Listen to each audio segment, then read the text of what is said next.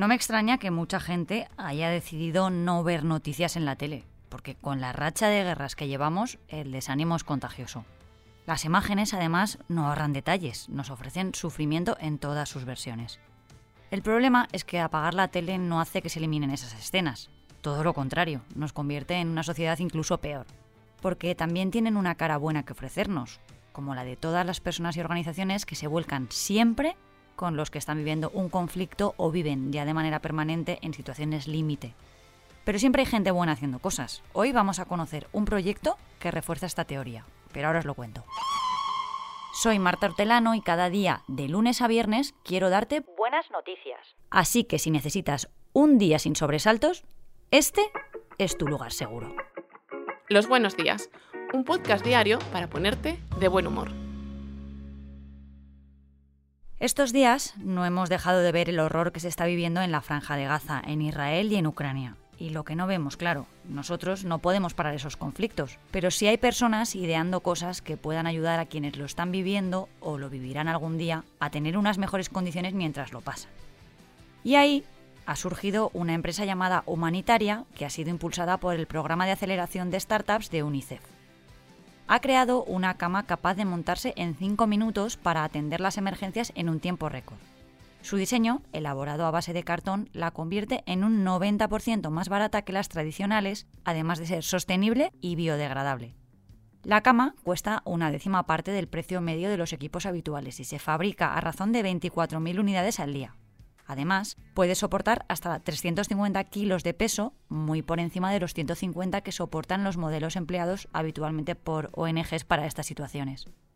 Con ella, Humanitaria aplica por primera vez los conceptos de especialización y supereficiencia al equipamiento humanitario, la herramienta diaria de las organizaciones del sector social y uno de los mayores gastos que enfrenta anualmente toda ONG, superando el 40% de su presupuesto anual. Hasta ahora, el precio de 1.000 camas para un campo de refugiados, por ejemplo, oscilaba entre los 100.000 y los 200.000 euros y se tardaban hasta dos semanas en producirlas, otras tantas en enviarlas, por tierra o por mar, y más de 24 horas en instalarlas y habilitarlas. Ahora, con este nuevo invento, 1.000 camas cuestan alrededor de 16.000 euros, se envían plegadas en avión y se instalan en 20 minutos. A ver, no es la solución definitiva a los conflictos, que aquí cada uno aporta lo que puede, pero sí un pasito para ayudar a quienes se puedan ver en una situación límite. Así que toda ayuda, como siempre os digo, es bienvenida. Y tengo ya por aquí a Luis Urios, que hace que no venía conmigo, ¿eh? Hola Luis, ¿qué has estado de vacaciones? Hola Marta, pues sí, he estado unos días de vacaciones y bueno, tenía, la verdad, tenía ganas de volver, porque la vida es un poco gris sin personas extraordinarias. Y hoy vengo a hablarte, Marta, de un fenómeno insólito que le ocurre a las deportistas profesionales, y en concreto de una exjugadora de baloncesto que rehizo su vida como nadie tras ese fenómeno insólito del que te voy a hablar. Cuando una deportista profesional se jubila, la sociedad la condena en cierta medida al ostracismo.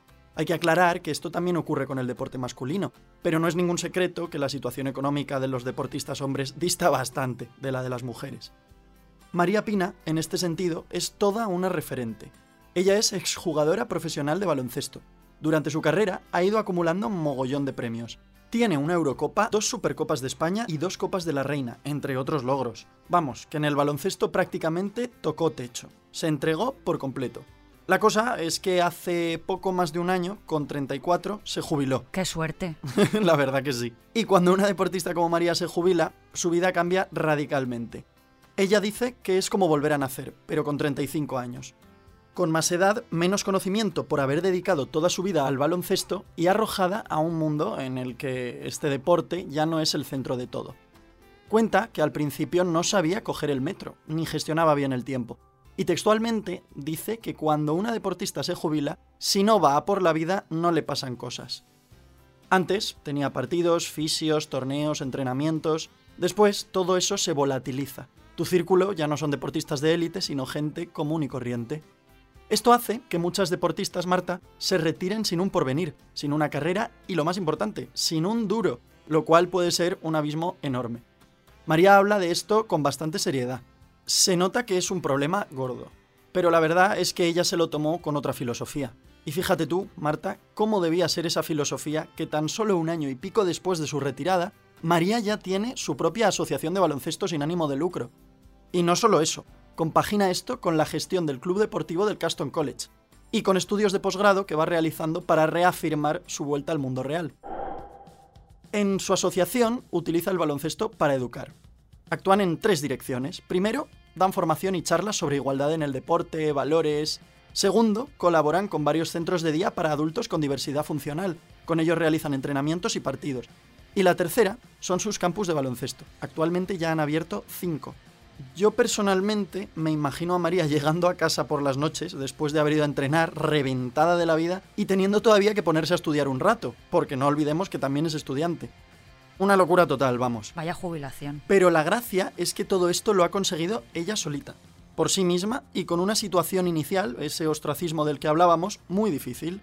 Yo le he preguntado hasta dónde quiere llegar y me ha dicho que quiere convertir su asociación en un lugar de referencia para que cualquier niño, independientemente de sus cualidades físicas, pueda ser feliz practicando baloncesto.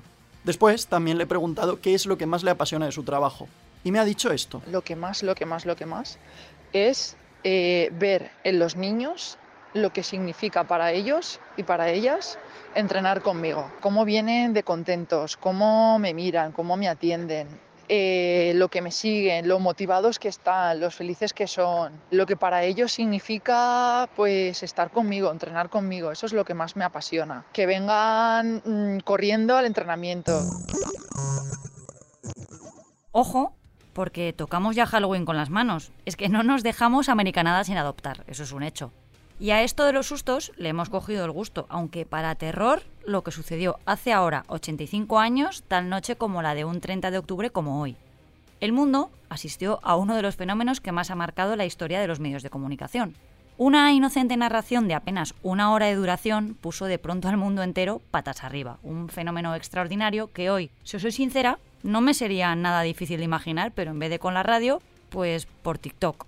En aquel momento provocó el pánico entre miles de personas que salieron despavoridas, convencidas de que el mundo estaba siendo invadido por un ejército de alienígenas.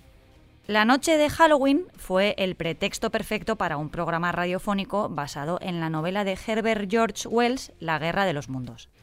La narración del actor y futuro director de cine Orson Welles desdibujó la fina línea que a veces se encuentra en los medios entre realidad y ficción. Ladies and gentlemen, following on the news given in our bulletin a moment ago, the Government Meteorological Bureau has requested the large observatories of the country Aquí algunas de las frases que dijeron.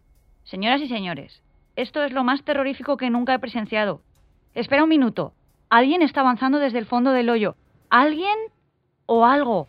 Puedo ver escudriñando desde ese hoyo negro dos discos luminosos. ¿Son ojos? Puede que sean una cara. Uf. Y aunque avisaron varias veces de que lo que se estaba contando era pura ficción, pues hay gente que ya sabemos que no escucha. Y hubo miles de personas que entraron en pánico y salieron pitando de las ciudades. Qué movida, ¿eh? Pues sale. Os dejo que hay que prepararse para Halloween. Mañana viene Tamara, la bruja oficial de este podcast. Muchas gracias por escucharnos y gracias a ti, Marta. ¿Qué va? Yo encantada. Recuerda que si te ocurre algo bueno y quieres contárnoslo, puedes escribir a losbuenosdías@lasprovincias.es. Este podcast ha sido escrito por Marta Hortelano, la edición es de Amalia Yusta y Paco Sánchez, el diseño sonoro es de Rodrigo Ortiz de Zarate y la producción de Miquel Abastida y Tamara Villena.